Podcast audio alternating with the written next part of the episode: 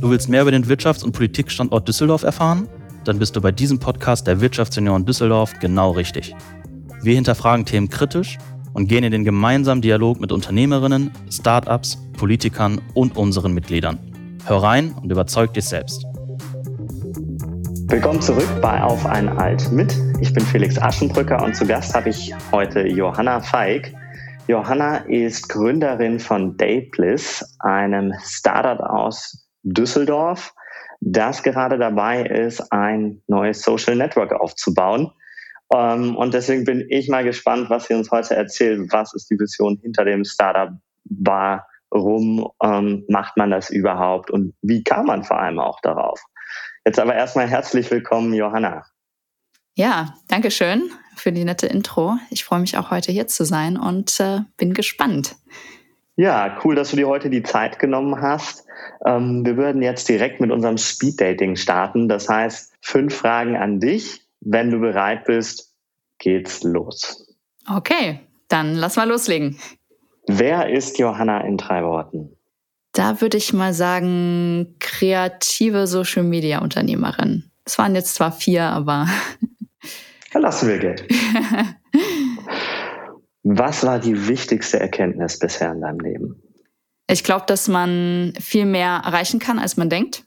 Also für mich so ein bisschen das Wichtigste, so aus diesem, ja, ich sag mal, eher eingeschränkten Denken, so ich kann das nicht, rauszukommen und anfangen zu denken, so wie kann ich es schaffen und wirklich so sich die Schritte vorzunehmen, ähm, um wirklich dann diesen Weg zu ermöglichen und zu beschreiten. Was würdest du deinem jungen Ich raten mit deinen Erkenntnissen von heute? Ja gut, ich glaube, ich bin noch ein bisschen jung für die Frage. Aber ähm, wenn ich mal so zurückblicke, so ich vielleicht dann mit, mit 15, 16, würde ich mir vielleicht doch dann schon sagen, dass ich auf einem ganz guten Weg bin und ein bisschen mehr Selbstvertrauen haben kann. ja, du hast früh gestartet. Ich denke, da werden wir gleich nochmal drüber sprechen. Ne? Ja. Was bedeutet Netzwerken für dich? Also persönlich, ich finde halt ich mag den Begriff Netzwerken nicht so ganz so, weil für mich sagt das immer so ein bisschen aus, ich suche Person X, die mir bei Y irgendwo helfen kann. Ich glaube halt, ein wirklich gutes Netzwerk entsteht dann, wenn ich Menschen finde, mit denen ich mich gut verstehe, wo wirklich auch eine Art Freundschaft oder kreativer, authentischer Austausch entsteht. Und dann schaut man vielleicht irgendwann mal, wie kann man sich gegenseitig im Leben weiterhelfen. Äh, ich glaube, das bringt halt viel mehr, wenn man wirklich eine langfristige Beziehung aufbaut. Und das ist für mich auch eigentlich das wirkliche richtige Netzwerk als ähm, ja dieses sehr ziel zielgeführte irgendwo. Und die letzte Frage: Was ist dein Bezug zu Düsseldorf? Also ich bin nach Düsseldorf gezogen, tatsächlich um ein Startup zu gründen. Ich bin ursprünglich Saarländerin und mir ist irgendwann aufgefallen, dass ich da nicht so ganz so die Option habe, die ich mir irgendwo gewünscht hätte.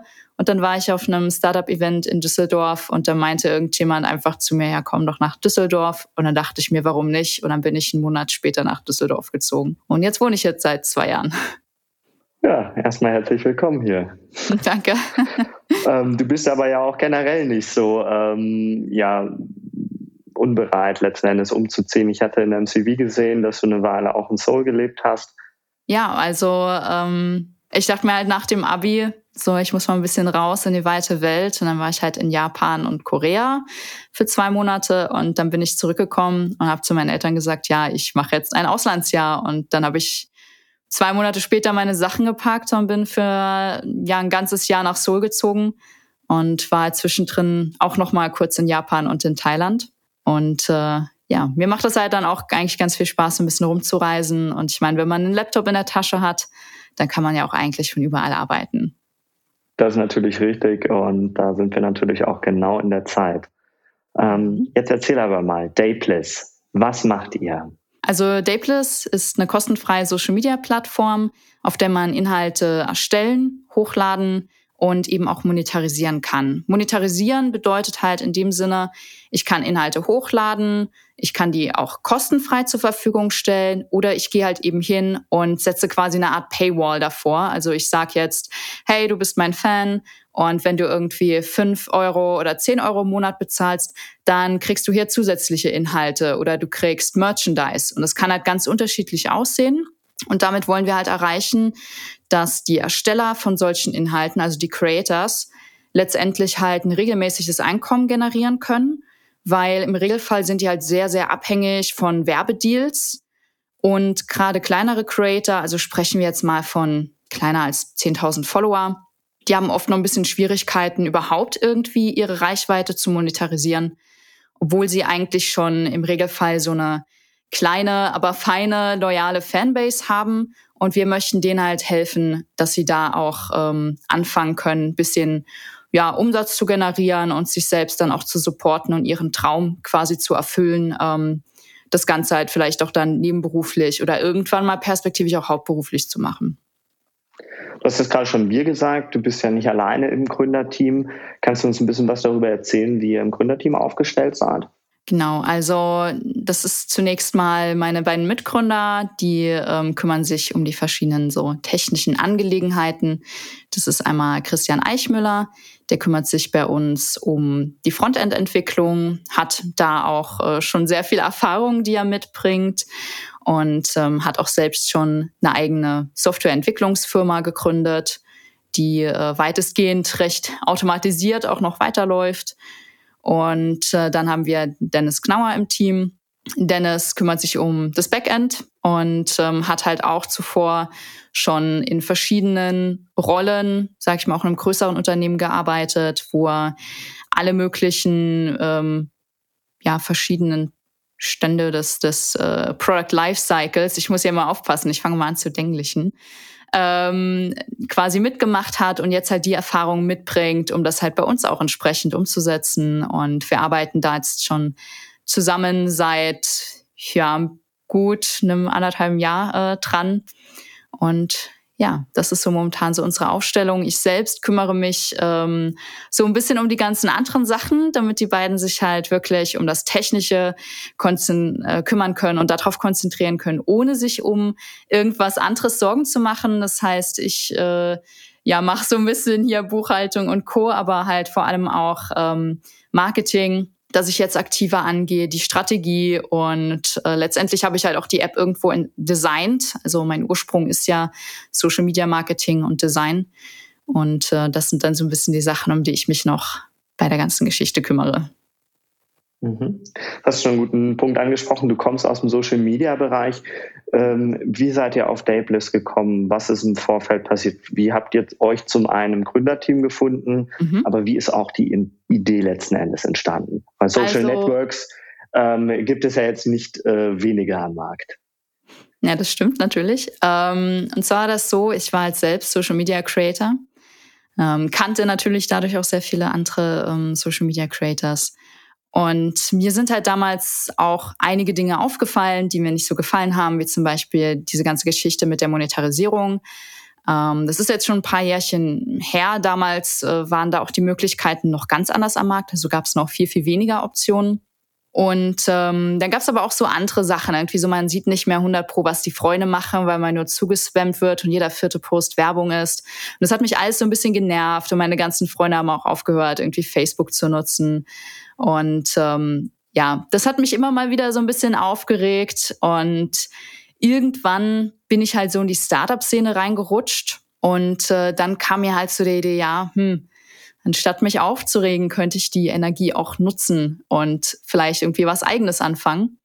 Und dann hat das so ein bisschen so angefangen, erstmal so Konzeption und was könnte man da überhaupt machen. Und dann habe ich äh, angefangen halt zu überlegen, was sind da die Möglichkeiten. Äh, dann habe ich angefangen, mir UI und UX-Design beizubringen und das Ganze zu designen.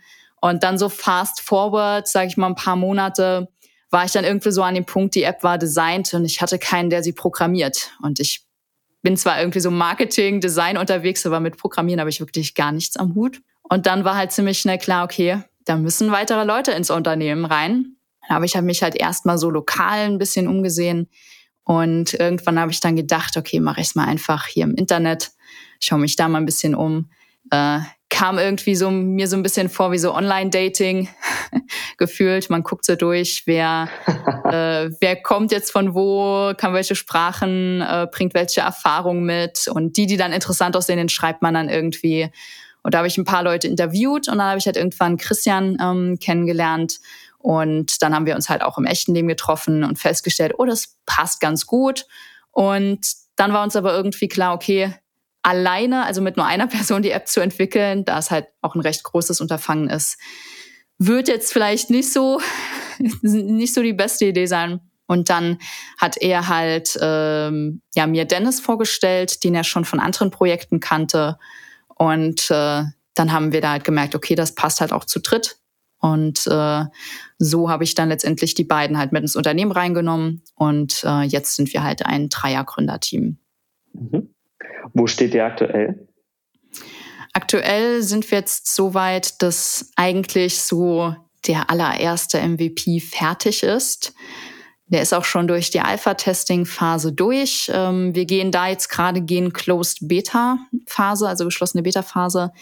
Die wollen wir Ende des Monats starten. Und ähm, dann werden wir da noch mal ein paar Wochen testen mit ein bisschen mehr Leuten. Also die Alpha haben wir jetzt erstmal mit 10, 12 Personen getestet.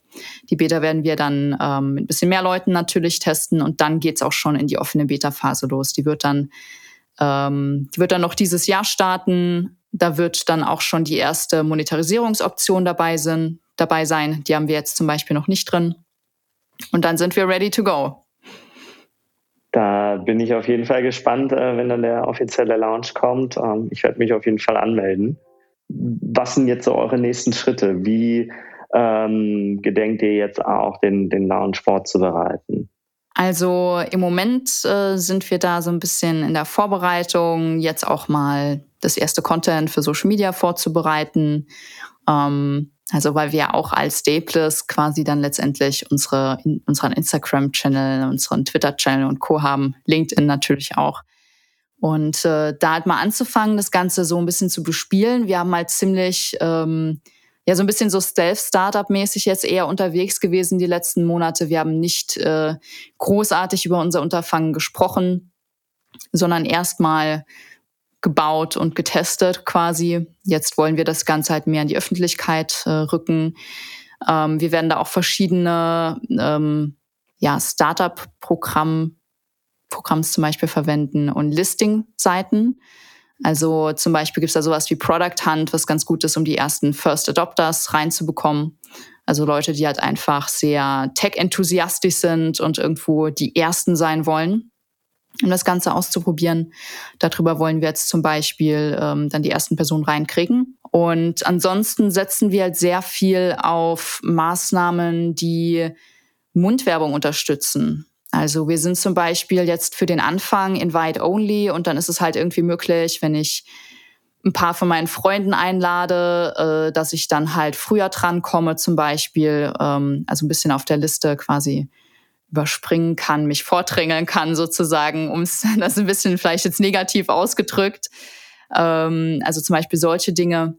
Aber es wird dann auch für die Monetarisierungsoption ein Affiliate-Programm geben.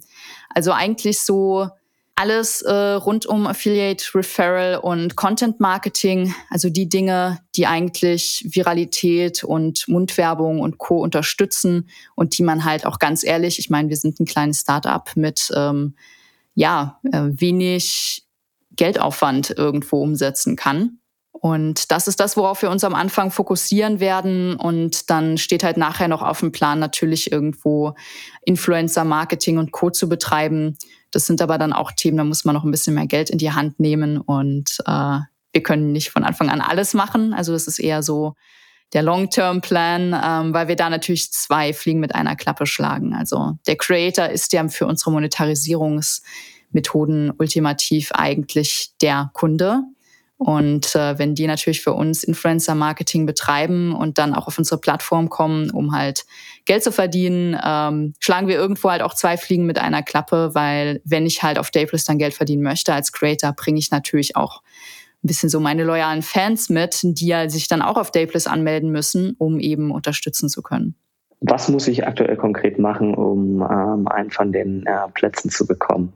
Also im Moment ist das noch wirklich Low Entry Barrier. Ähm, wir haben ja jetzt noch nicht so, wir haben ja eigentlich gar nicht beworben in den letzten Monaten. Das heißt, die Liste ist jetzt äh, eher noch, sage ich mal, ähm, recht schlank.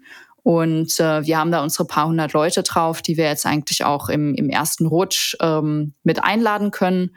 Und eigentlich jeder, der sich jetzt halt noch bis zur Closed Beta anmeldet, wird halt in diesem ersten oder zweiten Closed Beta Testing Batch dabei sein.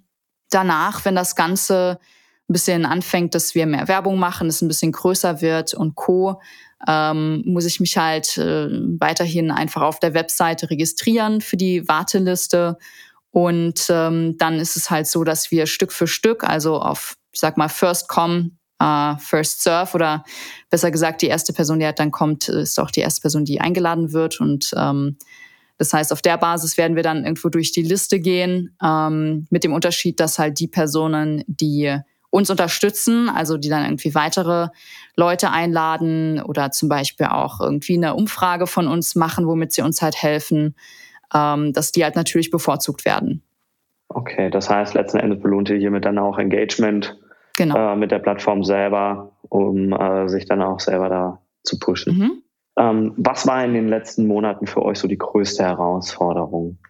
Ähm, ich glaube, eine der größten Herausforderungen war wahrscheinlich, dass wir am Anfang, würde ich mal sagen, massivst unterschätzt haben, wie viel Aufwand wir uns äh, reingeholt haben mit dem MVP. Also jetzt rückblickend würde ich halt sagen, dass wir den wesentlich schlanker hätten machen können. Ähm, ist auf jeden Fall ein Learning, das wir für die Zukunft mitnehmen. Aber da wir den halt nicht so ganz so schlank gemacht haben, wie wir es äh, hätten machen können, haben wir schlichtweg viel länger gebraucht, als wir das ursprünglich vorhatten. Das war dann halt natürlich auch schon irgendwo eine Herausforderung, weil wir insgesamt dann jetzt schon recht lange ähm, an der ganzen Geschichte sitzen und ähm, ja, da auch irgendwo einen langen Atem dann auch einfach beweisen mussten.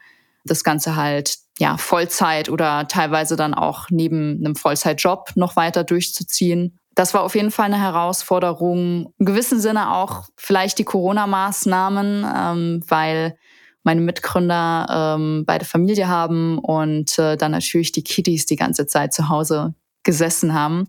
Und ich glaube, das kennt jede Person, die irgendwie äh, Kinder in Corona hat. Also ich kenne das nicht, ich habe keine. Aber ähm, ich habe das doch von vielen gehört, dass das eine sehr große Herausforderung ist, ähm, wenn dann auch die Kiddies ständig irgendwie ja Videocall rumtouren etc. Das äh, schränkt dann natürlich auch irgendwo ein bisschen äh, dann ein, wie weit man halt kommt. Aber ich denke, das ist ja auch ein Thema, so ging es halt vielen und das ist dann auch einfach so und wir sind damit auch jetzt ganz gut klargekommen und haben uns davon nicht beirren lassen. Aber das war halt auf jeden Fall auch ein Punkt, der es nicht einfacher gemacht hat insgesamt. Und äh, ja, ich würde sagen, das sind so die zentralen Punkte. Wenn wir jetzt mal ein bisschen in die Zukunft schauen, wo möchtest du in fünf Jahren stehen mit Dapeless? Ja, gut. hoffentlich als äh, international äh, tätige Social-Media-Plattform äh, in den Top 20 und äh, im Großen und Ganzen mit äh, 100, 200 Millionen Nutzern, sehr vielen Creatoren, denen wir weiterhelfen konnten, die dann ja ein, ein solides Einkommen verdienen und ähm, wir haben halt auch neben dieser ganzen Creator-Geschichte haben wir halt auch so ein paar andere neue Ansätze für Social Media, mit denen wir halt darauf hoffen, dass wir es zu ein bisschen, dass wir Dables zu ein bisschen einem positiveren Ort mit weniger Hass und weniger Fake News und Co. machen können. Und wir hoffen halt natürlich dann genau das zu erreichen. Also dass wir dann in fünf Jahren wirklich die Plattform sind, die ähm, ganz weit vorne ist, was Nutzerwohlbefinden, Mental Health und Co. angeht. Und das wäre da irgendwo so unser Ziel. Willst du schon ein paar von den Features droppen oder ist das noch top secret? Es ist momentan noch etwas secret. ähm, aber wir werden halt vor allem von Anfang an halt auch so Mental Health Features anbieten, wie dass man ähm, die Social Media Likes zum Beispiel verstecken kann. Das wird aber komplett optional funktionieren, ähm, weil natürlich ja auch bei uns dann so ist als Creator muss ich ja natürlich die Statistiken haben. Ich muss wissen, wie viele Leute haben mein Zeug gesehen, wie viele haben es geliked, wie viele haben kommentiert. Aber für die anderen Personen ist es dann halt zum Beispiel halt auch möglich hinzugehen und zu sagen, keiner, der auf meinen Content schaut, kann die Like-Zahlen sehen. Ähm, und ich kann zum Beispiel die Like-Zahlen von anderen nicht sehen. Das heißt, da gibt es dann verschiedene Grade, das Ganze einzustellen. Und ähm, das ist halt zum Beispiel eine der Maßnahmen, die wir dann optional anbieten. Das heißt, wenn ich mehr darüber erfahren möchte, gehe ich bei euch auf die Webseite, trage mich bei euch in die ähm, Liste ein und äh, warte darauf, dass ich Zugang bekomme. Absolut. Ne? ja, dann hier mit der Aufruf auf jeden Fall an alle raus, anmelden, anschauen. Ähm, ihr braucht natürlich wahrscheinlich auch noch ganz viel Feedback. Ähm, ja. Von daher, ähm, ja, kann ich es nur in die Community rausgeben. Schaut euch Dayplus an, meldet euch an und ich bin gespannt, wo die Reise euch hinträgt. Ich drücke dir ganz fest die Daumen, ähm, bin, ähm, wie ihr in fünf Jahren dann letzten Endes auch dasteht. Vielleicht ähm, machen wir noch mal ein kleines Recap, vielleicht ein bisschen früher als in fünf Sehr Jahren. ähm, und äh, ja, bis dahin alles Gute und viel Erfolg. Auf jeden Fall vielen Dank und ich freue mich auf euch. bis dann, tschüss.